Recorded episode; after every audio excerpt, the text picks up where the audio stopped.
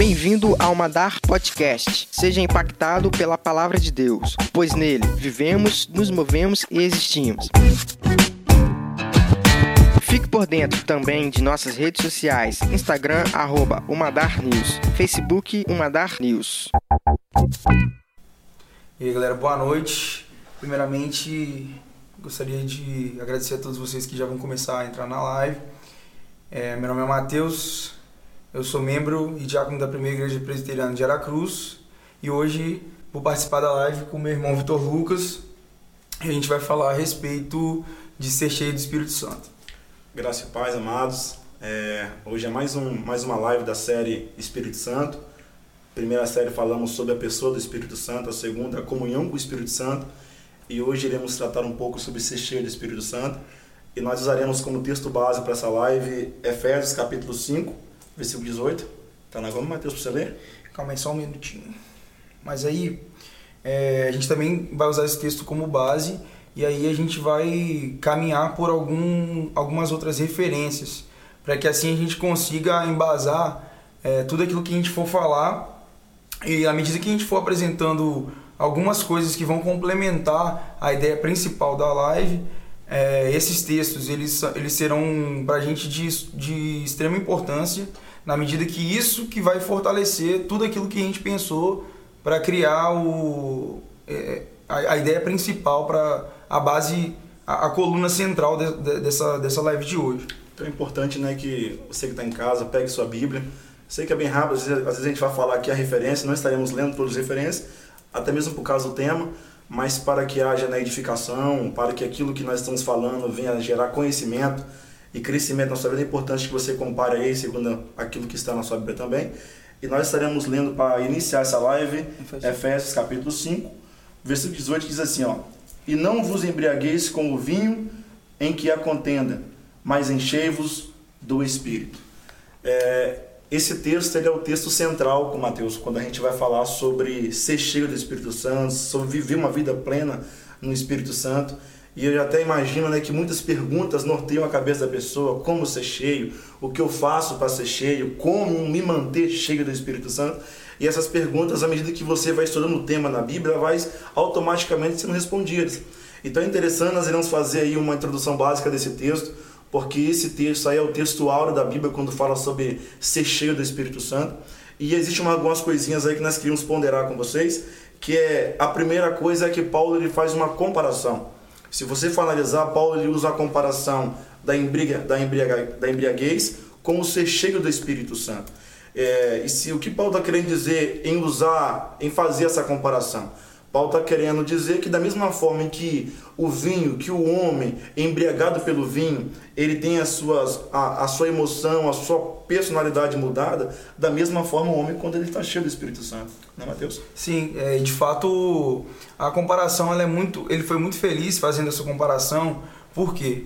Porque não existe uma medida é, para aquela pessoa que é, por exemplo, ela é viciada em álcool, não existe uma medida que, que vai contentar aquela pessoa. Então, as pessoas que elas elas se embriagam com o vinho ou elas têm um contato com o álcool, quanto mais elas elas é, têm contato com, com essa substância, mais isso influencia é, as pessoas em todas as formas que elas, é, todas as atitudes delas, as formas que elas vão transmitir aquilo que está dentro. Ou seja, alguém que está embriagado, é, tudo aquilo que ele, tudo aquilo que essa pessoa faz é, vai ser é, vai ser na verdade condicionado por esse tipo de, de efeito do álcool. Né? Se alguém faz alguma coisa sobre o efeito do álcool, isso é potencializado pela, pela, pela ação de, daquela substância no corpo da pessoa. Então, quando ele compara, ele vai dizer, ele quer na verdade mostrar o seguinte: é, quanto mais a pessoa ela é, está cheia é, de álcool, menos controle de si ela tem. E quanto mais a pessoa, na outra medida, se enche do Espírito Santo, mais controle de si. Então, tudo aquilo que você pega, que você consegue exemplificar a respeito de uma pessoa que se enche com álcool, que vive uma vida de embriaguez, tudo de contrário, você pode perceber na vida de alguém que é cheio do Espírito Santo também. é legal que eu tenho certeza né, que todos nós, você que está assistindo essa live, convive ou conhece alguém que, que infelizmente né, vive, vive essa vida dominada pelo álcool. E a gente vê que quando a pessoa está embriagada, o seu falar muda, o seu olhar, o seu pensamento, tudo muda. O que, que Paulo está querendo colocar na mentalidade dos irmãos da cidade de? É que se o álcool ele pode mudar alguém, o álcool é ingerido ele dentro da pessoa, ele muda alguém, assim é o Espírito Santo, porém de forma positiva. Existe, existe aqui um contraponto também interessante. Por exemplo, o álcool ele faz a pessoa perder o controle. A gente cheia do Espírito Santo, ela faz a gente ter o autocontrole. Isso é legal também, porque ao longo da Bíblia Sagrada a gente vai ver que a humanidade, é, por causa do pecado, ela foi dominada pelo pecado. Ela perdeu o autodomínio. É, hoje, é, Paulo chega a dizer que o bem que ele queria fazer, ele não fazia porque, porque o mal já estava nele. Então, quando a gente está plenamente cheio do Espírito Santo, a gente passa a ter esse autocontrole. A gente passa a ter domínio sobre as nossas ações e a gente não é mais guiado pela carne. Paulo vai dizer em Gálatas que andar em espírito e não cumpreis a concupiscência da carne. Quanto mais você estiver plenamente cheio do Espírito Santo, menos guiado pela carne você vai ser. As suas atitudes, o seu comportamento não será conduzido pelas emoções carnais, pelos sentimentos carnais, pelas sensações carnais, mas será totalmente guiado pelo Espírito Santo. Então a primeira coisa que esse texto ele nos, nos chama atenção é essa comparação. E essa comparação é riquíssima. O Mateus já disse, eu quero complementar aqui, é que quanto mais álcool a pessoa beber, mais ela ingerir, mais dominada ela fica. É isso que Paulo está querendo dizer. Quanto mais o Espírito Santo ele estiver plenamente em você, mais sob a influência dele você viverá. E quanto mais influenciado pelo Espírito, mais coisas iremos vivenciar no reino de Deus. Então, essa comparação é legal. Então, é, eu achei assim que é algo simples de entender porque é algo que a gente vê cotidianamente. A gente vê constantemente o que, que as pessoas fazem, o que, que os homens fazem sendo conduzidos pelo álcool de forma negativa. E Paulo quer trazer isso para o mundo espiritual, dizendo que nós podemos ser dominados pelo Espírito Santo e a partir do momento que o Espírito Santo governar você, o seu falar vai ser diferente, o seu andar vai ser diferente, o seu pensar vai ser diferente. E o mais interessante, Mateus, isso tudo é automático. Quanto mais o Espírito Santo ele está plenamente é, tomando dentro de você, as suas atitudes são automaticamente guiadas pelo Espírito Santo. É, o interessante é que muitas pessoas é, elas têm é, alguns padrões que foram ensinados a elas a respeito de enxergar é, uma pessoa que é cheia ou não, de diferenciar alguém que é cheio ou não. Mas de fato, nós convivemos todos os dias com pessoas que são cheias do Espírito Santo e muitas vezes essas pessoas elas passam assim um pouco desapercebidas pela gente. Em Gálatas, né, 5:23 vai falar dos frutos do Espírito Santo, os frutos do Espírito. Então, muitas vezes uma pessoa, ela não vai apresentar aquele, aquela formatação, aquela, aquela, aquela forma que a gente muitas vezes é, a gente cria na nossa mente a respeito de uma pessoa que é cheia. Né? Às vezes a pessoa que é cheia de Espírito Santo, ela não vai ter todo aquele tipo, aquela, aquela é, aquele tipo de, de aquela forma de externar né, igual a tudo aquilo que a gente conhece. Por exemplo, o primeiro fruto que a gente, que a gente lê na, em Gálatas é o amor. Então, pessoas que, de, que, que têm constante demonstração de amor por obras de piedade, ou até no, no seu cotidiano mesmo, é, uma, é uma, um sinal muito grande de que essa pessoa tem a presença do Espírito Santo na vida dela. Né? Então, é, muito, muito daquilo que a gente vê, né? Às vezes a gente não, lógico, a gente não pode fazer eh, esse julgamento, né, daquilo que a gente vê, mas muito, muito do que a gente vê às vezes não é o que parece, né? A gente precisa é, o Espírito Santo, ser cheio do Espírito Santo, a gente vai conseguir é, ter essa ter essa noção nas pessoas, né? E perceber isso nas pessoas com uma convivência. Né? E a gente, pode, a gente pode ver isso até na escolha do. A Bíblia vai, vai falar um pouco a, a respeito da escolha dos líderes, vai falar a respeito de admoestação. Então, tudo isso deve ser seguido é, mediante a, a, aquilo, a, pessoa ser cheia do Espírito Santo. A paz também é um, é um fruto do Espírito. A longanimidade, a paciência, benignidade. É uma pessoa bondosa, fiel, né? uma pessoa mansa. E principalmente, que a gente já citou aqui, o domínio próprio. Quanto mais cheios do Espírito Santo, é, maior, é, mais dominados por Ele, pela vontade de Deus, nós seremos. Existe um conflito muito grande dentro, dentro de cada um de nós, que é a respeito da nossa carne e o Espírito. A Bíblia fala que eles, eles militam Né? E existe uma metáfora muito interessante que é o seguinte: a carne, é, a gente pode colocar dessa forma, a carne e o espírito são dois lobos, cara. Aquele que você alimentar mais vai ser mais forte e ele vai vencer a guerra. Então, o domínio próprio é, é na verdade é uma, uma evidência muito forte daquele que é cheio do Espírito Santo, além da santidade que, assim, é a forma mais expressiva. É, o, é, é, a base, né? É a base, mais expressiva de uma pessoa que é cheia. E pra gente pular, né, esse primeiro tópico aí sobre Efésios 5,18, é, é que às vezes a gente foca tanto em não. A gente dá mais valor ao não se embriagar do vinho do que ser, do que ser cheio do Espírito Santo.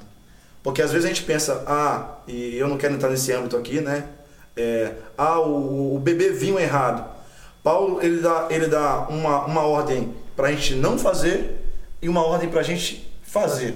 Então a gente dá mais ênfase ao não beber vinho do que não é, e não se preocupa em ser cheio do Espírito Santo. Às vezes a gente só foca no não. E a gente temos que entender que errado na Bíblia Sagrada não é só você fazer o que é errado, é você também não fazer o que é certo. Tiago ele vai dizer bem isso aí, né? Tiago deixa muito claro né, o, o texto na Bíblia Sagrada que aquele que pode fazer o bem e não faz, esse peca. Então, às vezes, a gente se foca tanto, ah, eu não vou beber, eu não vou beber. A ordem é essa, não beber, mas a ordem também é encher do Espírito Santo. Às vezes eu me preocupo, ah, eu não vou beber, eu não vou embriagar, não vou sair, eu não vou fazer isso, mas a ordem ela é incompleta quando você não só não bebe bebida alcoólica, quando você só se limita nessa primeira parte do versículo e você abre mão da outra, está errado. Porque a ordem aqui é não se embriagar com vinho, mas é encher do Espírito Santo. É interessante ter uma história né, de, de é, até está escrito na biografia de Billy Graham, que um, que um líder da, da igreja dele chega para Billy Graham e fala, Billy Graham, nós temos que disciplinar um, um, um, um, um diácono na nossa igreja porque ele está bebendo vinho, está bebendo, está, está bebendo demais, e Billy Graham vira e pergunta para ele assim, por acaso você disciplinou alguém da sua igreja por não ser cheio do Espírito Santo? Então essa eu achei interessante, entendeu? Essa eu achei interessante porque porque às vezes a gente se limita muito, se prende muito ao não beber. Mas a Bíblia também dá ordem para a gente ser cheio do Espírito Santo. Então nós temos que buscar isso aí. Ser cheio do Espírito Santo também tem que ser algo a ser buscado. A segunda coisa sobre esse texto, para a gente dar uma adiantada na, na live, é que o verbo que Paulo usa, enchei-vos, está no imperativo. Não é uma alternativa, não é uma opção, é quase o mandamento que Paulo está nos dando. Paulo dizendo, enchei-vos do Espírito Santo. E infelizmente nós achamos que ser cheio é uma escolha. Ah, eu acho que eu vou ser cheio. Ah, eu quero ser cheio. Ah, eu não quero ser cheio. Isso é um mandamento bíblico. Não está nos Dez Mandamentos, mas é um mandamento que Paulo, induzido pelo Espírito Santo de Deus, ele vai achar que é de suma importância. Entendeu, Mateus? Sim. É interessante porque é, muitas vezes né, existe uma questão que permeia essa situação de ser cheio do Espírito Santo, que é o seguinte: as pessoas que muitas vezes elas tomam essa atitude é, entendendo esse contexto de Paulo, elas são de, de certa forma perseguidas, porque elas querem ser santas em tudo, elas querem ser cheias do Espírito Santo e evidenciar isso de todas as formas. Então, é, o Leonardo Ravenhill ele vai, ele vai falar uma coisa muito interessante. Ele vai falar o seguinte: ninguém fica te contestando a respeito das suas decisões diárias. Ninguém fica contestando você a respeito daquilo que você faz no seu dia a dia, se isso é vontade de Deus ou não. Mas todas as vezes que você toma uma decisão de ser cheio de Espírito Santo e de você se santificar, as pessoas ficam falando: olha, cuidado com isso, cara. Isso é exagero. É, isso é exagero. Nossa, você está espiritual demais. Né? Você está exagerando muito na sua, na sua fé. Tudo que você faz, você fala de Jesus. Tudo que você faz, você tem um fundo aí de, sabe, de sempre você querendo externar Jesus em tudo. Então, é, é, existe uma situação que você não consegue controlar. Quando você é cheio de Espírito Santo, você não consegue controlar porque isso está quase que exalando em você. Tá, você está transpirando isso todos os dias. Então, é, não, como você disse, aquele que se enche do Espírito Santo está tá ligado de uma forma tão íntima que ele vai externar isso de todas as formas. E isso vai ficar evidente para as pessoas, né? Então pode ser já o início de uma resposta a respeito de um questionamento. É, como que eu sei que eu sou cheio do Espírito Santo. Na maioria das vezes as pessoas vão ver isso em você. Né? A, a igreja ela vai reconhecer isso na pessoa que é cheia. A sociedade vai reconhecer isso. Né? A pessoa que durante a caminhada dela, durante a trajetória, ela apresenta continuamente né, os frutos do Espírito não tem como não dizer que não é. Né? A Bíblia fala que, que a, a, toda a criação ela anseia pelos filhos de Deus. É, mas você não vai sair por aí gritando, eu sou filho de Deus. Não. Ela, vai, ela anseia na manifestação de fato dos filhos, mediante a ação do Espírito Santo. Então é, é muito lindo, na verdade, o mistério que existe a, a respeito disso, de você ser cheio. Porque quando você se enche do Espírito Santo, você evidencia Jesus. O mundo só consegue ver Jesus se for na igreja. Não existe outra forma. Foi a forma que Deus escolheu de evidenciar isso, né? mostrando para a gente, na verdade, através do exemplo maior da Bíblia, que é Jesus, que era totalmente cheio do Espírito Santo, que admoestava em amor, que pregava em amor, que, que era paciente, longânimo. Né? Muitas vezes, né, ensinando os discípulos mais de uma vez: vocês andam comigo, mas vocês não, ainda, ainda não perceberam. Então, é, não tem como esconder. Né? É, é, essa é a verdade. Aqueles que são cheios do Espírito Santo, que na verdade já estão transbordando do Espírito Santo, eles são evidência. Não tem como você esconder uma cidade está erguida sobre o um monte. Então, o que, mais, o que mais me preocupa, né, concernente a essa geração, é que às vezes a gente foca tanto naquilo que não se deve fazer, que acabamos de potencializar aquilo que devemos fazer. Igual, por exemplo, até um pouquinho fora do contexto aqui da live, mas é, a gente muito se fala sobre os 10 mandamentos. A gente muito foca, não adulterarás, não, é, não dirá falso testemunho. Se focamos muito naqueles mandamentos, a qual é a parte não fazer, não cometer, não falar, é, não é, é, é desejar algo do seu próximo, focamos muito naquela parte a qual ela é, está nos restrita.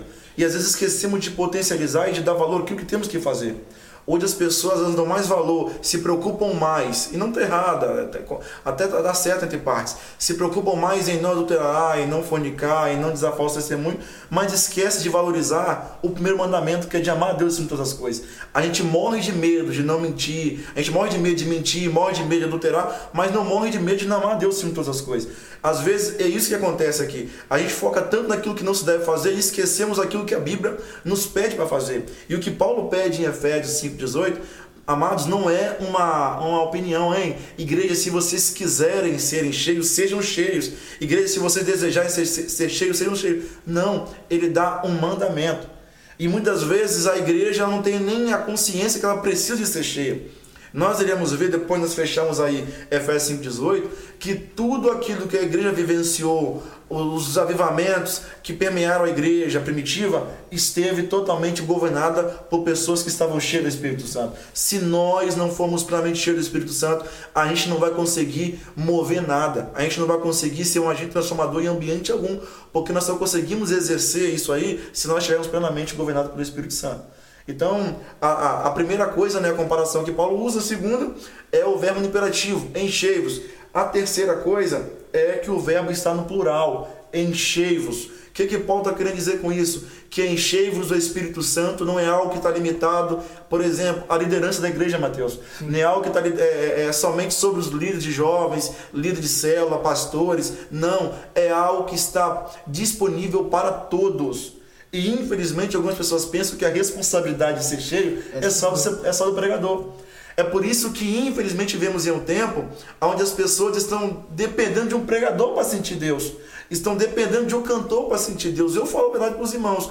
O dia em que eu precisar de um pregador, de um cantor para sentir Deus, eu penso que eu estou na pior condição que o cristão pode se encontrar. Porque eu não posso, a minha fé não pode estar baseada nos outros. Eu tenho que ter a minha experiência pessoal com Deus. O Espírito Santo está disponível a todos nós. Sim. E Paulo ele vai evidenciar muito é, essa questão do Espírito Santo ser cheio através da palavra. Né? A gente sabe que, a, que as Escrituras elas não contêm é, a palavra de Deus, elas são de fato a palavra de Deus, porque foi o Espírito Santo quem inspirou os autores a, a escreverem. Então, para Paulo, você ser cheio do Espírito Santo é a mesma coisa do que você ser cheio da palavra de Deus. Então, é, o que a gente pode pensar a respeito disso? Né? Que, que nem você citou agora, é depender de um, de um agente externo para eu ser cheio. É que muitas vezes é negligenciado as questões simples e as questões disciplinares que a gente precisa ter como um cristão verdadeiro, que é o que? A nossa vida devocional, é o nosso secreto com Deus. Né? Quando, quando se é negligenciada a oração, a leitura da palavra, a prática do jejum, então é, de fato, não, não existem portas abertas para que o Espírito Santo seja evidenciado em nós. Né? É, existe um autor que ele disse o seguinte: a queda não acontece no momento da queda. A queda, a queda acontece quando a gente deixa o secreto com Deus. Então, é, é, de fato, se, se a gente é cheio de Deus, se a gente é cheio da palavra de Deus, necessariamente né, nós seremos cheios do Espírito Santo de Deus também. Verdade. E para a gente finalizar esse, essa parte aí do, do texto está no plural, é algo que está disponível para todos, do menor ao maior. Essa promessa está disponível a todos. E, e quando a gente não vive essa realidade, quem perde é a gente. Nós deixamos de viver o sobrenatural com Deus. Nós deixamos de experimentar coisas que o reino de Deus estão disponível a nós, porque infelizmente nós estamos limitando o Espírito Santo. Se a gente for olhar né, desde, desde o princípio, quando Deus ele, é, é, é Deus ele chama Moisés para Moisés tirar o povo do Egito, a intenção de Deus era falar diretamente com o povo. Sim. Deus falou assim: ó, eu quero que vocês sejam um povo, uma nação de sacerdotes. Deus queria se relacionar diretamente com o povo, mas o povo se, se limitou e está condicionado à liderança de Moisés. Então o povo se, se contentou em ter Moisés. O povo se contentou em ter o Moisés que descia o monte, subia o monte para falar com a mensagem de Deus. E Deus queria ter uma, uma relação totalmente direta. Entendeu? E quando a gente não vive essa plenitude do Espírito Santo de Deus, infelizmente, nós vivemos a espiritualidade dos outros. Nós dizemos, ouvimos experiências que os outros contam, nós é, é, é, sentimos Deus baseado naquilo que os outros contam, sendo que isso está disponível a nós, mas isso só é vivido quando você está disposto a ser plenamente Sim. cheio do Espírito Santo. Se você não desejar isso, dificilmente você vai viver essa realidade. Você citou Moisés, eu lembrei aqui, né? Eu também citei agora a respeito da, é, do nosso cotidiano, da nossa prática. Eu lembrei que o fogo ele vinha do céu, mas quem fazia o fogo continuar aceso era o sacerdote. Então, assim, é, não estou dizendo que Deus está limitado às nossas atitudes, porque Ele não está. Né? Deus não opera num plano, no mesmo plano que a gente. Mas, mas é o seguinte, Ele inicia é, as coisas da nossa vida. Né? A, Bíblia a Bíblia fala que a fé vem pelo ouvir. Então a gente, a partir desse momento que é gerado no nosso coração a fé, o desejo pelo Senhor, pelo, é, inclusive isso gerado pelo próprio Espírito Santo, então Deus ele, ele, ele dá um start na nossa vida nesse sentido. Mas para manter essa chama acesa é um dever nosso. Né? A Bíblia exemplifica isso na figura do sacerdote. Né? É, é, o, o, fogo de Deus ele tem que queimar é, continuamente na nossa vida. Ser cheio do Espírito Santo não, não, não tem a ver com você ter um ápice de, de momentos com Deus e quedas. Não, tá, tem muito a ver com constância. Tem muito a ver porque a palavra diz: o fogo vai arder continuamente. A palavra não diz o fogo vai arder em um momento mais, é, um momento mais é, intensamente e no outro momento não. Então a gente, nosso dever, né, como foi citado até pelo né, no texto básico que a gente disse, né, é, é algo imperativo a todos, né, é deixado para todos. Inclusive quando você citou a respeito dos líderes, né, que as pessoas esperam muito que os líderes sejam cheios, é perdido muito a ideia de corpo, porque a igreja não é formada só por líder né? A igreja, a Bíblia fala que Jesus é o cabeça da igreja, mas poxa, para para pensar, o que é um, um braço cheio de Espírito Santo e o outro braço totalmente alheio, totalmente fora da vontade. Um corpo ele não consegue andar, ele não consegue funcionar direito se tudo não estiver alinhado. Então se, se uma parte ela busca o Espírito Santo e a outra parte não, uma, uma hora a igreja ela vai sofrer com vai, isso. Vai estar meio desnorteado, né? E é importante a gente entender que que essa questão é para a igreja de modo geral. A Bíblia diz assim, né, que, que a unção foi derramada sobre a cabeça de Arão e que foi correndo sobre a barba ali, uma tipologia de Cristo, e a cabeça sendo ungida, todo o corpo é ungido.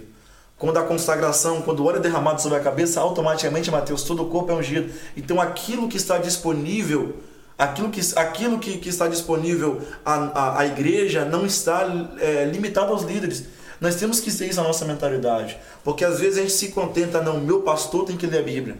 Ah, não, quem tem que estudar mesmo é o meu pastor, porque ele que vai, é ele que vai pregar. Ah, quem tem que estudar mesmo é o meu professor de escola dominical, porque ele que vai lecionar. E às vezes nós isentamos a nossa responsabilidade. E a responsabilidade de manter uma relação com o Espírito Santo é de todos nós. Nós temos que nós temos disponível de modo geral para todos, a igreja, o corpo de modo geral, o Espírito Santo está disponível a todos.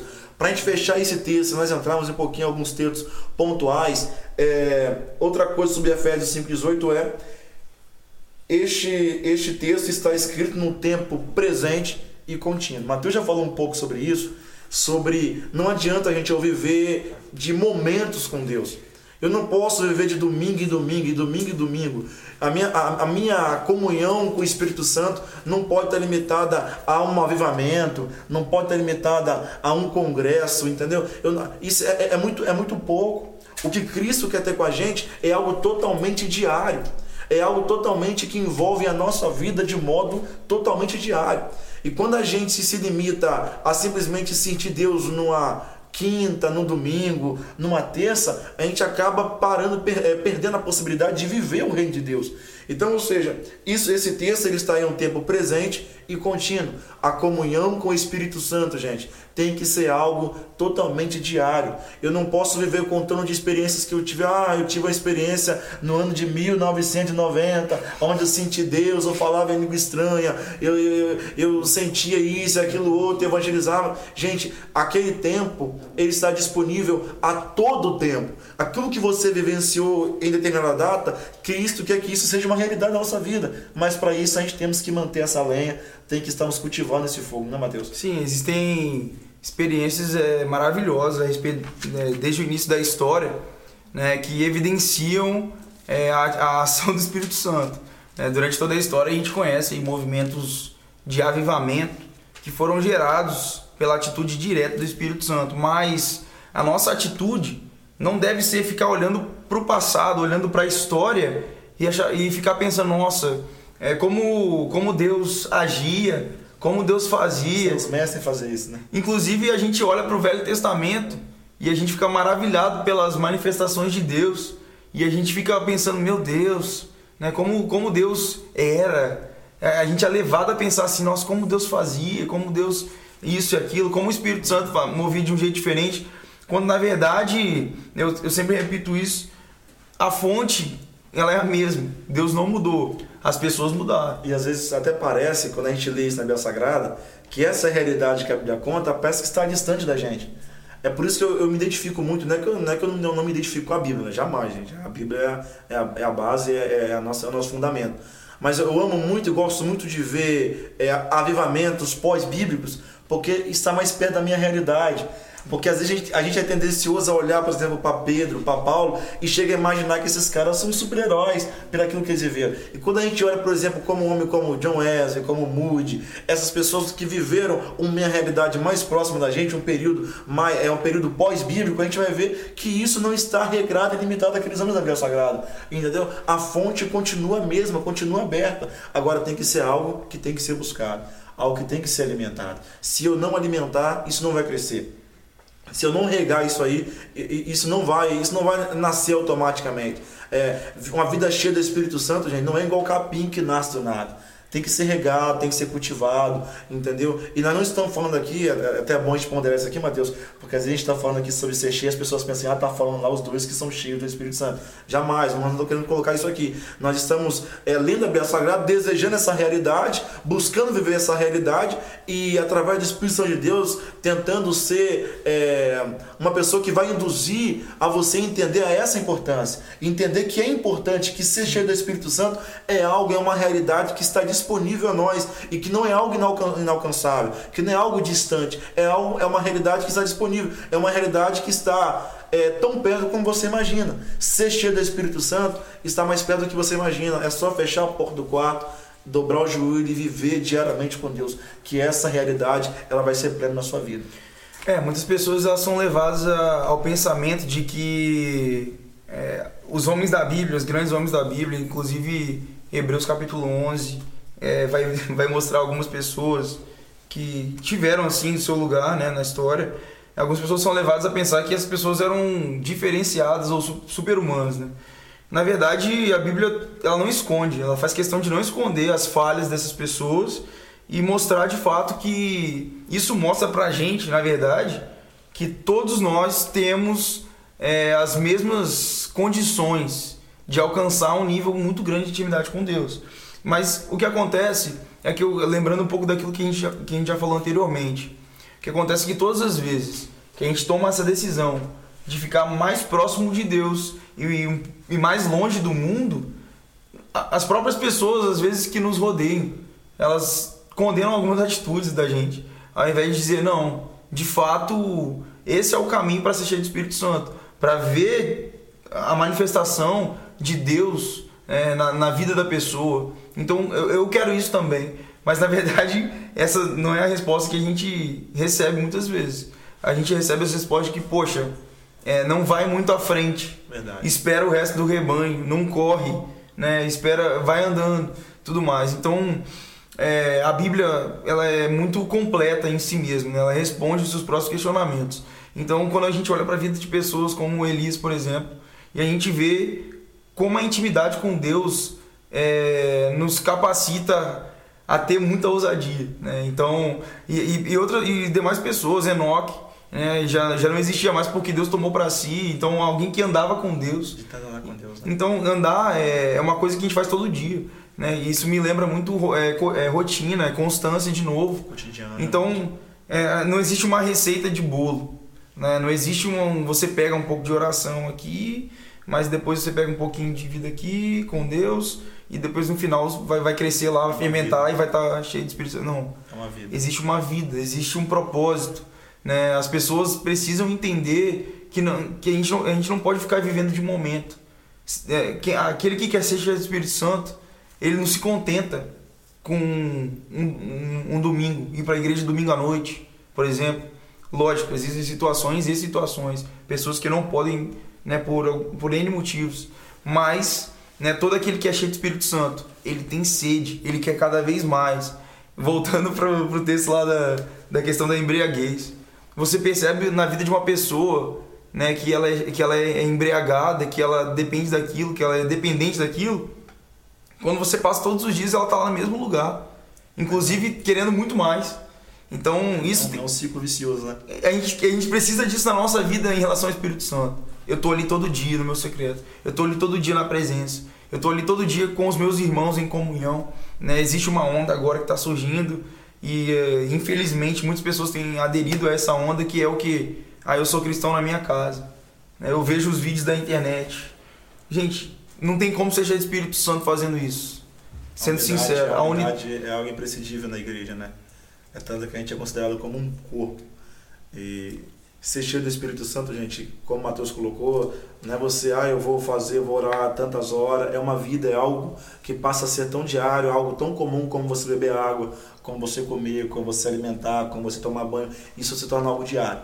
Então a gente fechando aí Efésios 5, 18, é, esse texto é tão amplo que se você se você deixar fluir, você fecha uma hora nesse texto de tão profundo que ele é.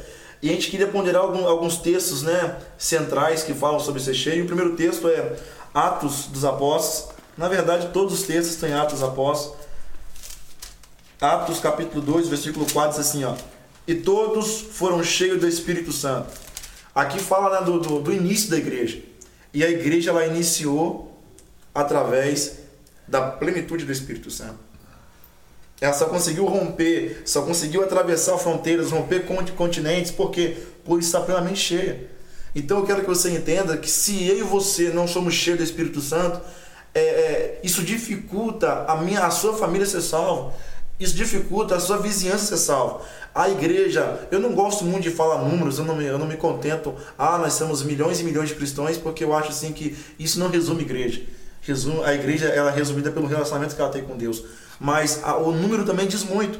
Lembrando que esses milhões e milhões de cristãos que existem começou com 12 homens. E eles só conseguiram alcançar, só conseguiram atravessar, romper continentes, porque porque eles eram totalmente guiados pelo Espírito Santo de Deus. Então não adianta, a minha casa não vai ser transformada se eu não for cheio do Espírito Santo a sua vizinhança, seus amigos de trabalho, eles não serão tocados pela sua vida. Não adianta a gente, a gente até mesmo, não é que não, não adianta você pregar, tem que se pregar o evangelho em, em, a todo instante, a todo momento. Mas às vezes você ser cheio é, é, do Espírito Santo é tão algo tão automático que as pessoas, se você abrir a sua boca, as pessoas identificam que há em você algo diferente, que há em você é, é algo de Deus. E eu gosto muito de falar isso porque você tá na, eu, eu fico feliz quando eu chego no meu trabalho e as pessoas conseguem identificar que eu sou cristão porque ele no trabalho eu estou usando a mesma botina que eles, a mesma calça que eles, a mesma, ou seja, a roupa não é o diferencial. Se no meu trabalho eles conseguem me identificar como cristão, é porque literalmente existe algo de Deus em mim, porque eu estou na mesma botina, mesma calça, mesmo uniforme, mesmo capacete, o mesmo ZPI. Então, se as pessoas no seu trabalho conseguem ver Deus em você, é porque é algo além de, é, é de, de, algo externo, é algo totalmente divino que está dentro de você, que está sendo colocado para fora e que as pessoas estão vendo isso aí. Então, ou seja, a igreja primitiva só conseguiu cair na graça do povo, de romper fronteira, de romper fronteira, de chegar aqui onde chegou na América do Sul, porque porque pessoas cheias do Espírito estavam diante dela, estavam diante dessa navegação. A igreja só tem rompido porque pessoas cheias do Espírito Santo está acontecendo essa obra. Verdade. É, é, como a gente falou, de dia a dia, de cotidiano, né? Em questão disso, a gente pode lembrar poxa, do nosso trabalho, aquilo que a gente faz, aonde a gente pisa, né? Todos os lugares né, sendo evidenciado, na verdade, através da santidade, né, o Espírito Santo ele vai transbordar através de nós. Isso vai ser muito claro, na verdade, é, porque a Bíblia fala que nós somos luz, né? nós somos luz para o mundo e nós viemos aqui para ser sal para a terra também. Então, como é que uma luz, como é que você consegue esconder uma luz que brilha no meio da escuridão? Não tem como. É inevitável. É, inclusive a luz, ela não só brilha mostrando uma direção, ela brilha expondo que existe. Né? Às vezes você chega em um lugar está totalmente escuro, você acende uma luz e você consegue enxergar tudo aquilo que está ali. Então, isso que o Vitor Lucas acabou de, de, mencionar a respeito do nosso cotidiano, de ser diferente, que a pessoa cheia de Espírito Santo, ela transborda na medida que todo mundo come, começa a enxergar isso nela. É, é, eu consigo enxergar muito através dessa, dessa metáfora também, né? que a pessoa é a luz, ela veio para isso ela existe com esse, com esse fundamento, com esse propósito. Então, todo, tudo aquilo que a gente faz, se a gente consegue é, externar isso de uma forma que, por exemplo, Jesus externaria, com certeza todos verão que nós somos cheios do Espírito Santo. Porém, existe uma, existem questões que estão muito ligadas a uma vida cheia de Espírito Santo que muita gente não quer viver. Que é o que? Ser criticado. Verdade. Que é ser cuspido tudo isso Jesus sofreu. Sofreu com a vergonha. Né? Todo mundo quer as bênçãos que vêm das mãos de Jesus. Mas Jesus, quando nós nos achegamos a Ele, Ele dá um mandamento para a gente. Né? Não, você quer me seguir? Beleza, você tem que negar a sua vontade. Toma a sua cruz e começa a me seguir. Porque só olhamos aquilo que beneficia a gente, né? Sempre é assim, né? Na maioria das vezes, né? Você procura alguém, né? E essa pessoa fala, não, eu estou afastada, eu estou longe dos caminhos do Senhor, eu estou é, distante e por que está distante e tal. A gente percebe muitas vezes que a pessoa se afasta quando está tudo bem. Né, quando tem o dinheiro sobrando na conta, quando está tudo muito bem na saúde, está tudo ótimo na família, então essa pessoa ela se omite das coisas da igreja. É quando começa a complicar, corre para Jesus de novo. Né? Ainda bem que às vezes corre para Jesus. Né? nessa gangorra espiritual. É, mas é um problema. Por quê? Porque a gente não pode ir atrás de Jesus por aquilo que ele, que ele pode dar para a gente. Né? Senão a gente não ama Jesus, a gente ama as bênçãos. Né? Então, uma vida de, de uma pessoa cheia de Espírito Santo é uma vida que não é fácil. Né? A gente tem falado desde o começo, porém, Paulo vai dizer uma coisa muito interessante. Ele fala: Tudo posso naquele que me fortalece. Mas ele não está dizendo isso, falando: Eu posso todas as coisas que eu quiser. Ele está dizendo: Eu posso passar por tudo. Porque de fato eu sei o que é eu sofrer. Eu sei que é passar fome, mas eu sei que é fartura também. Eu, que, eu sei o que é ser abraçado, mas eu também sei o que é ser apedrejado. Então, uma pessoa cheia de Espírito Santo, ela, ela, sabe, ela sabe lidar com essas situações. Isso vai acontecer, não adianta fugir. Uma hora, né, o que alguns teólogos usam, uma, uma, uma frase, uma colocação que eles fazem, que é o seguinte: a noite escura da alma. Isso chega para todo mundo, não adianta. Né? Deus nunca prometeu um caminho fácil. Deus nunca disse que seria fácil. Né? Muita gente, né, às vezes, às vezes fala, não, eu tô passando pela prova, eu tô no vale, tô sendo provado, tô no deserto. Mas aí, na verdade, é o lugar que a gente entende que cheio do Espírito Santo vale a pena, né? Porque a gente aprende no deserto que é o lugar, é, de fato, é a escola daqueles que são escolhidos, né? Jesus, Jesus passou por isso. Ele foi levado ao deserto, ele foi tentado, mas ele venceu. Então, mais uma vez, a figura de Jesus no centro do evangelho mostrando que o quê? Que a gente não tem como fugir de certas situações. Para a gente ser aprovado, a gente precisa passar pela prova. E a gente só consegue passar se a gente for cheio do Espírito Santo. Verdade. Esse texto que a gente lemos aí, gente, é, é é o início da igreja. Então, para a gente pular para o próximo versículo aqui, que a gente temos separado aqui, é que você, igreja, aí eu fico imaginando às vezes, Mateus, imagine se a igreja, a igreja hoje, quando eu falo igreja, gente, eu não coloco placa de igreja, não. Eu falo a comunidade, os servos de Deus, os filhos de Deus de modo geral. Imagine se nós estivéssemos na mesma vibe que os discípulos estiveram quando Cristo foi assunto aos céus. Imagine se nós estivéssemos naquela mesma plenitude. Imagine se nós estivéssemos naquela mesma entrega. Imagine se, se nós já não teríamos rompido muito mais daquilo que nós rompemos hoje. Então eu penso assim que, infelizmente, é, hoje, por não viver essa realidade e por não se pregar essa realidade, é, eu, me, eu, apesar da responsabilidade, eu me sinto muito feliz por fazer parte dessa, dessa série Espírito Santo, porque eu pude me aprofundar muito nesse tema, mas também você acaba vendo que você negligenciou muita coisa. E quando você estuda, para para estudar um assunto como esse, como ser cheio do Espírito Santo, e você vê que você não vive essa realidade da forma que você deveria viver, não vive essa intensidade da forma que você deveria viver, você para e pensa, o quanto que eu estou perdendo. Imagine se nós estivéssemos naquela mesma entrega, naquela mesma dedicação. Eu queria ler com os irmãos outro texto, é, Atos 4, versículo 8. Então Pedro, cheio do Espírito Santo, disse: Principais do povo, e vós, ancião de Israel. Esse texto aqui, Mateus, ele diz quando, após Pedro e João ali, né, orarem por aquele paralítico e ele é, ser restabelecido, é, há um alvoroço na cidade de Jerusalém, porque todo mundo passou a seguir esses homens. E Pedro e João vai ser levado diante dos sacerdotes, diante do, dos escribas, e ali, debaixo da ousadia, vão pregar a palavra. No verso 3 vai dizer assim: ó, Então eles, vendo a ousadia de Pedro e João, informados que eram homens sem letra e indoutos, se maravilharam que tinham conhecimento de que eles haviam estado com Jesus. Ou seja, os escribas, os homens ali, os grandes homens do, do, do, da sinagoga, eles ficaram surpresos com a autoridade e o conhecimento com que Pedro e João falavam. E o texto diz que eles eram homens sem letra e indoutos. Então, gente, aqui eu não estou pregando a, a, a, o não estudar, o, o não o não é se aprofundar jamais, isso é algo imprescindível, a graça e o conhecimento tem que ser alinhados. Mas é importante falar, gente, que o ser cheio do Espírito Santo, ele supre coisas é, que a gente pensa que seriam é, extremamente necessárias.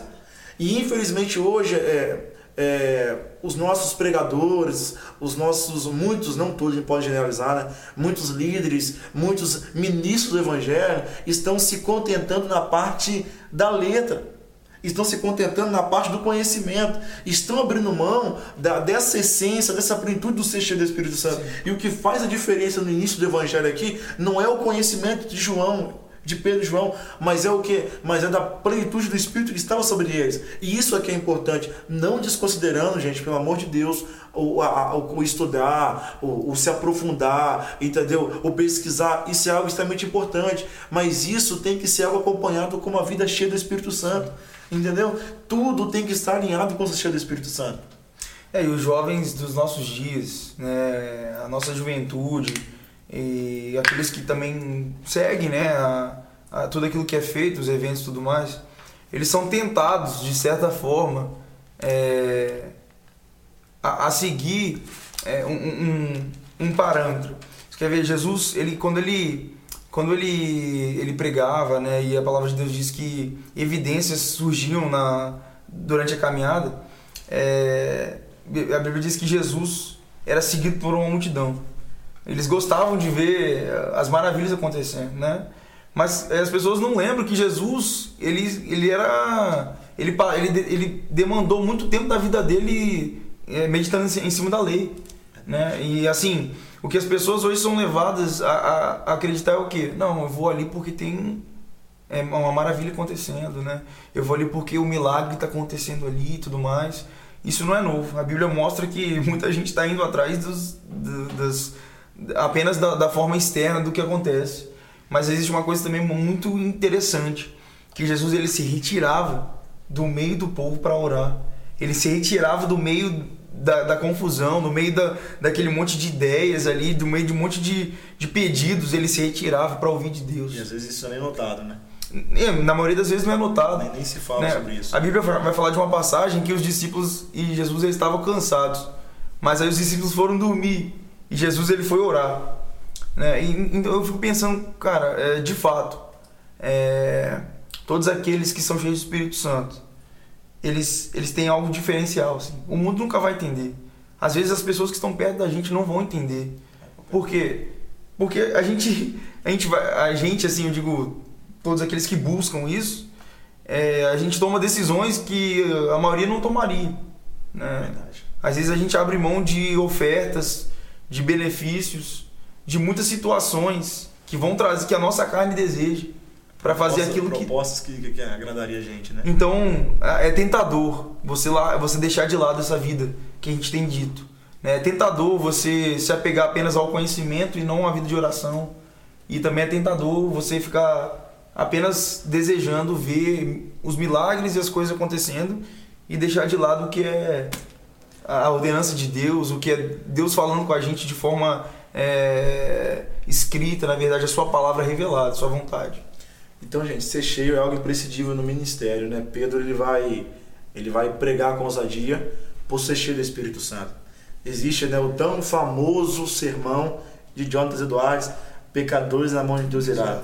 Todo mundo ama ver a biografia daquele sermão, de ouvir falar que os, que os ouvintes tremiam no banco, de ouvir falar que os ouvintes se sentiam por estar no inferno, mas esquecem que na mesma biografia narra que foram semanas, e madru eh, semanas em madrugada de oração, semanas debruçados sobre o sagrado. E muitas vezes a gente quer focar naquilo que é externo.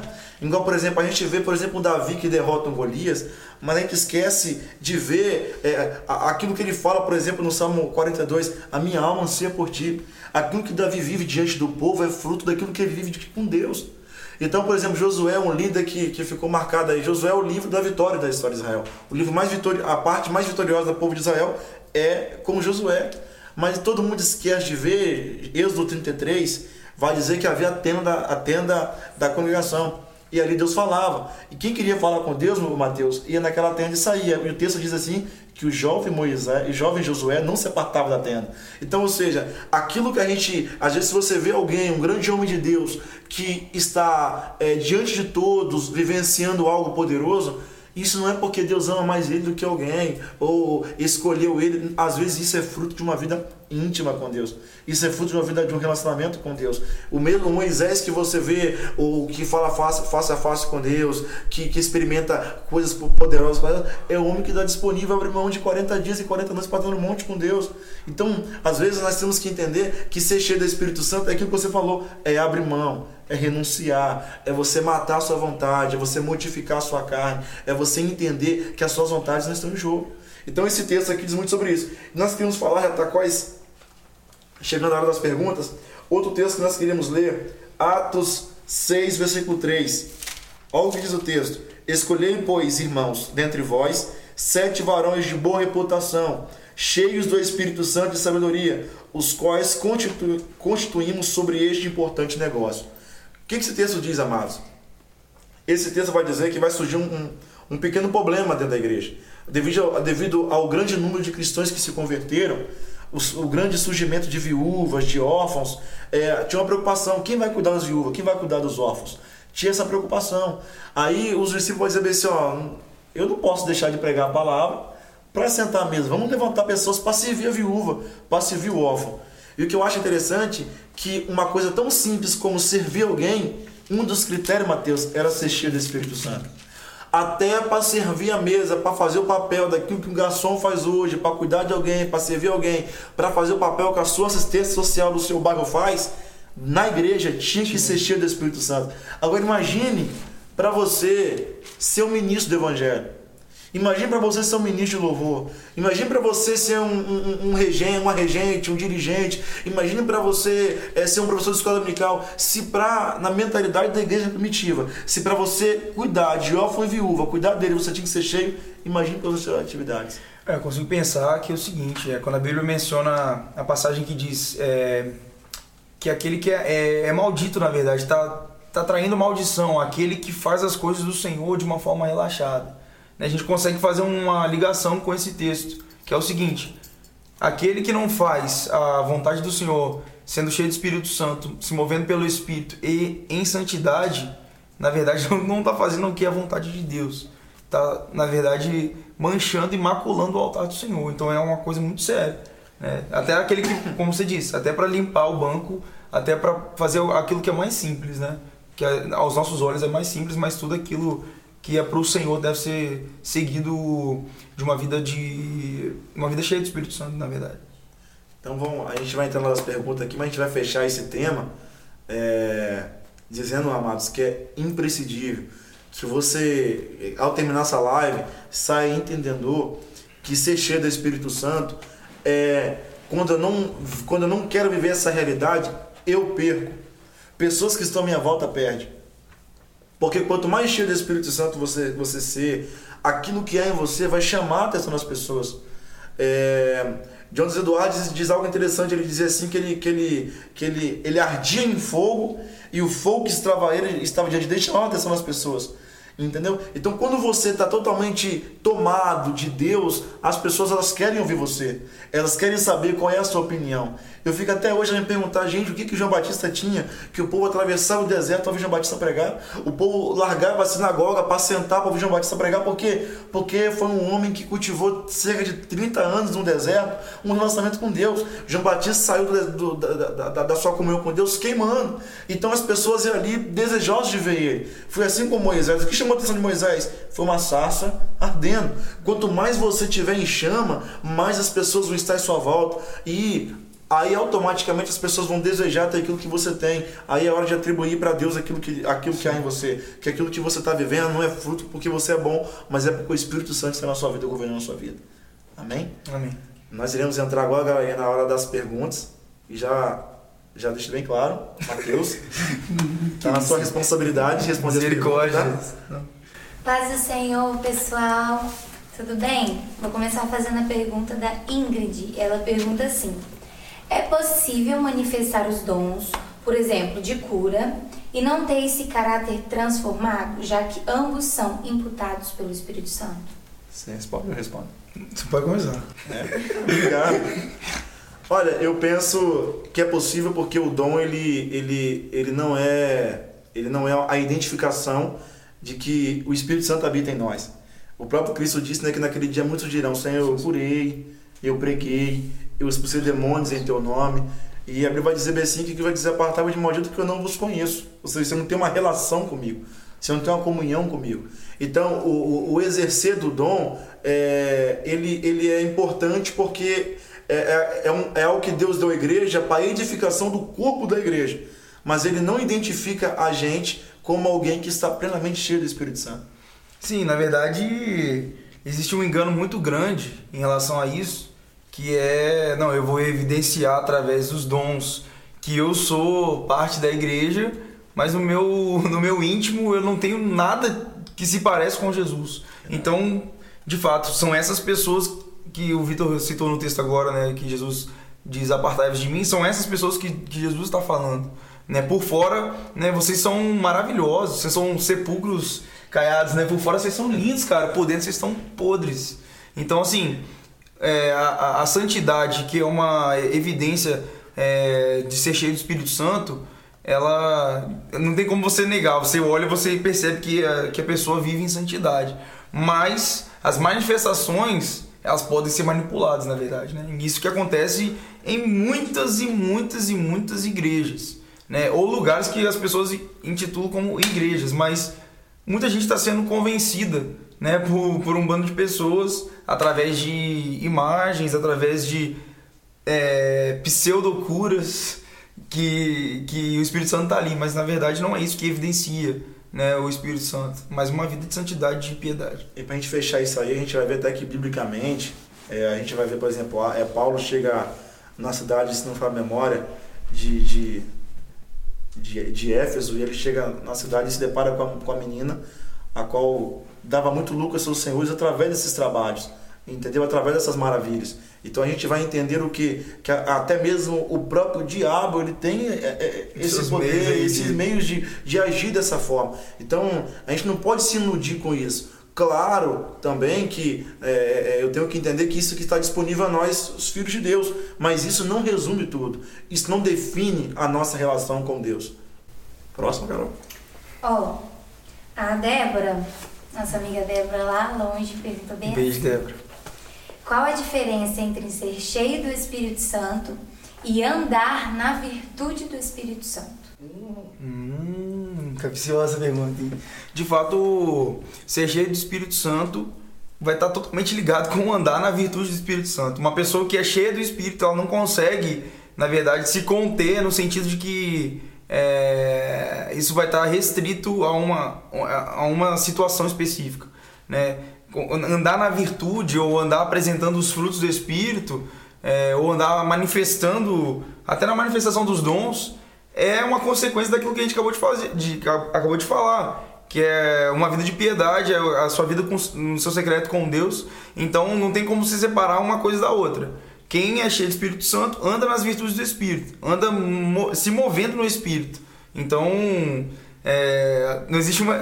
A diferença é o seguinte: que, com a pergunta que a gente acabou de responder anteriormente, uma pessoa pode manipular a forma como ela anda, pode parecer muito que ela é cheia do Espírito Santo, mas ser cheio do Espírito Santo não tem como você fingir, né? Isso é evidente. Você pode repetir a pergunta, por exemplo? Qual a diferença entre ser cheio do Espírito Santo e andar na virtude do Espírito Santo?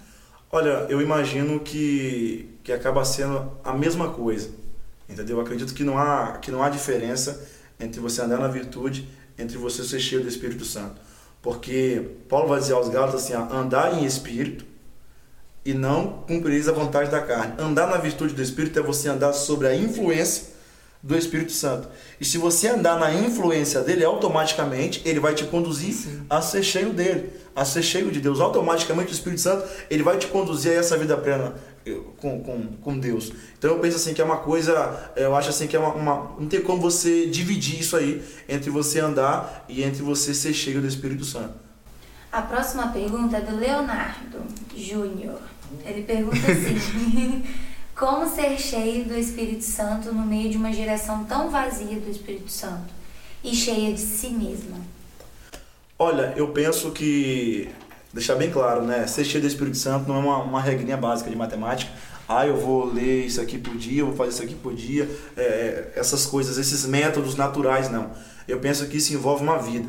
Eu penso assim que a primeira coisa, no meu ponto de vista, né? A, a, a minha, algo que eu tenho pessoal para mim desde quando eu comecei a estudar esse tema, já tive o prazer de estudar um tempo atrás, que tudo começa num desejo. O desejo de você ser cheio do Espírito Santo. Tudo começa em você desejar isso aí. Porque a primeira coisa, a primeira coisa que tem que nortear a nossa vida é tudo começa no desejo. Quando você deseja isso aí, é é o primeiro passo. Entendeu? Ou seja, não, é, não, não, não vai ser fácil você, exemplo, ah, ser cheio do Espírito Santo da noite para o dia. Você vai ver que Cristo, para preparar os seus discípulos, a futura igreja, para então receber o Espírito Santo, pra, foram cerca de três anos. Então isso envolve uma vida. É. Entendeu? Envolve um tempo com Deus. É, e assim, né, não entendam mal o que eu vou dizer agora, mas é, a gente tem visto nos nossos dias muitas conversões que não são genuínas. Como assim? É, existe um momento, existe uma emoção, existe um quebrantamento, mas não existe é, os frutos daquilo. Quando João Batista pregava, ele, ele dizia: raça de víboras, vocês precisam se converter e vocês precisam é, gerar frutos dignos de arrependimento. Então, de fato, a, gera, a, nossa geração é uma geração que precisa muito se voltar para o Senhor, né, nesse sentido.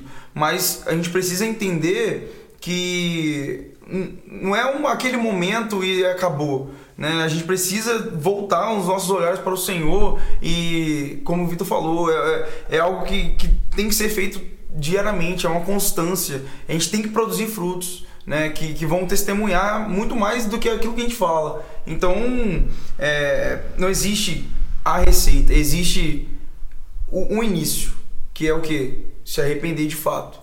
E depois você viver uma vida naquilo que está baseado na palavra de Deus, que é a ordenança do Senhor, que é você negar sua carne, que é tudo aquilo que a gente falou anteriormente. E buscar cada vez mais a presença do Senhor. Para a gente fechar e concluir essa pergunta, é, Todas as vezes, a maioria dos textos que nós lemos em Atos dos Apóstolos sobre ser cheio do Espírito Santo estava ligado ou à oração ou à palavra.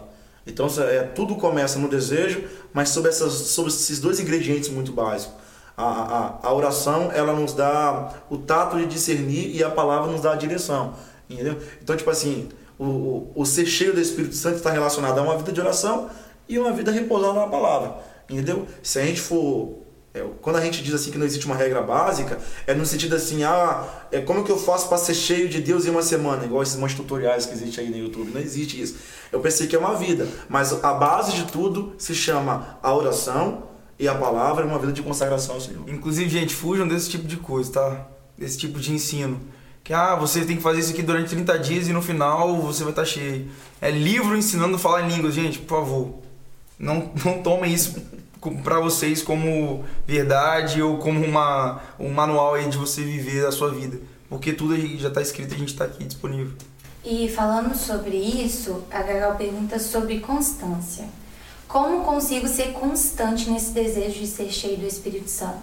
Uma vez que tem dias que queremos tudo de Deus e outros que estamos desanimados. É, eu, eu acredito que é o seguinte: a gente não pode, para a gente ter uma vida constante com o Senhor, a gente tem que no, no máximo que a gente conseguir, separar a nossa emoção da nossa fé. Por quê? Porque a gente é ser humano. Então, vai, com certeza, haverão dias em que a gente não vai estar bem, que a gente não vai estar feliz, que a gente não vai estar alegre com tudo. Né? Tem dia que você abre a janela, tá um sol lindo, você fala, nossa, que dia horrível porque você está ruim, mas a sua fé ela não pode variar dessa forma. Se a sua fé estiver ligada com a sua emoção, no dia que você estiver triste, então acabou. Então você não vai crer mais, você não vai mais orar, você não vai mais clamar ao Senhor. Então, para ter constância, tem que ter uma vida é, a sua, você tem que sustentar, pedir ao Senhor de fato, Deus aumenta a minha fé, sustenta a minha fé e não deixe que a minha fé dependa de mim, no, no sentido de não depender do meu estado emocional. Porque se for dessa forma, cara, é, de fato, um dia a nossa fé vai acabar, né? ela vai se exaurir com o tempo, porque a gente é falho, a gente precisa demais do Senhor. Inclusive, a, a palavra de Deus diz, quando eles estavam orando lá todos, né, esperando pela, pela manifestação do Espírito Santo, é, diz que o Espírito capacitava. O Espírito capacitava eles a falar. É porque eles não falavam aquelas línguas. As pessoas começaram a ver, nossa, a gente veio de um outro lugar, eles estão falando a, língua, a nossa língua. Então a capacitação para uma vida de constância, ela vem do Espírito Santo também. Então a gente precisa pedir isso em oração. Deus, me capacita, aumenta a minha fé, é, para que eu possa ser constante no Senhor. Eu penso o seguinte sobre essa pergunta, eu acho essa pergunta interessante porque resume a juventude. Eu trabalho com jovens na minha igreja e se eu for resumir mocidade hoje, eu falo de desequilíbrio. E o que eu penso, no meu modo de ver, assim, na minha humilde opinião, a questão de desequilíbrio passa por imaturidade. Quando você adquire maturidade, e a gente fala maturidade espiritual, você consegue é, é, é, é equilibrar quando você não está bem e quando você está bem. A maturidade ela dá esse equilíbrio, que quando você está bem, é, é, você não fica eufórico demais e quando você não está bem, não está tudo acabado. Então a maturidade ela dá esse time corretamente. Então é importante de falar isso aí porque às vezes, gente, é, é, não vou falar que é impossível, né? Porque a gente não pode predeterminar algo.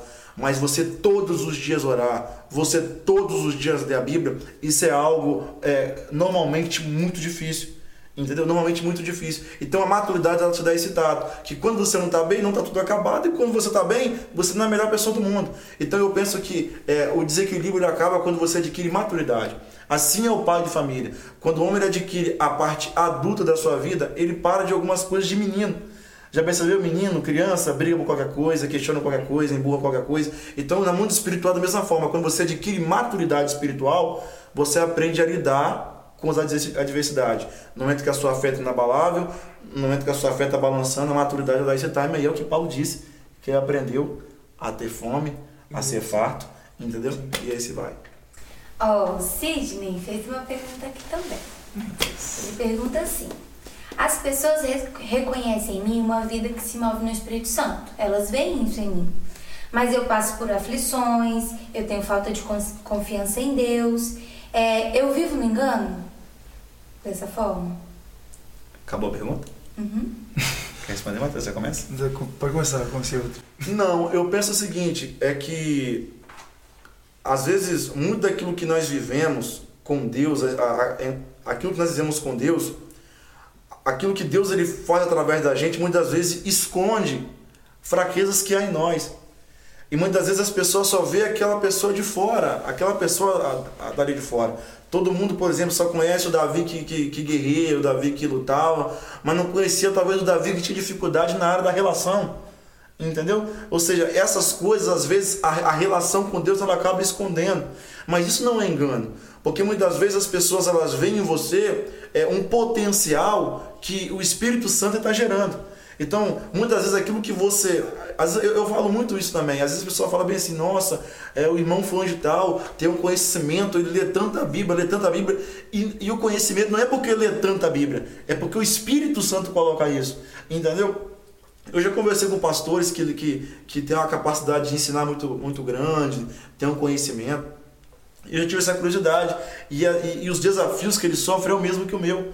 Eles têm sono ao ler a Bíblia, eles têm dificuldade a ler a Bíblia. Mas qual é a diferença? A diferença é que eles lutam contra isso aí. Então eu penso que isso aí não é vida de engano. São dificuldades naturais. Entendeu? Porque a partir do momento que você não tiver essa dificuldade, você é um herói. Sim, é, inclusive a gente mencionou aqui anteriormente, né? Hebreus 11, né? a galeria lá dos heróis da fé. Mas o fato é o seguinte, que essas pessoas que fizeram coisas maravilhosas em nome de Jesus, em nome de Deus, elas tinham dificuldades. Elas, um, um, em um momento, elas deixaram de certa forma de fazer isso por causa das dificuldades. O próprio Elise ele ficou na caverna desejando a morte, né? Ele desejando Deus, eu não quero mais viver. E ele viveu no engano? Não.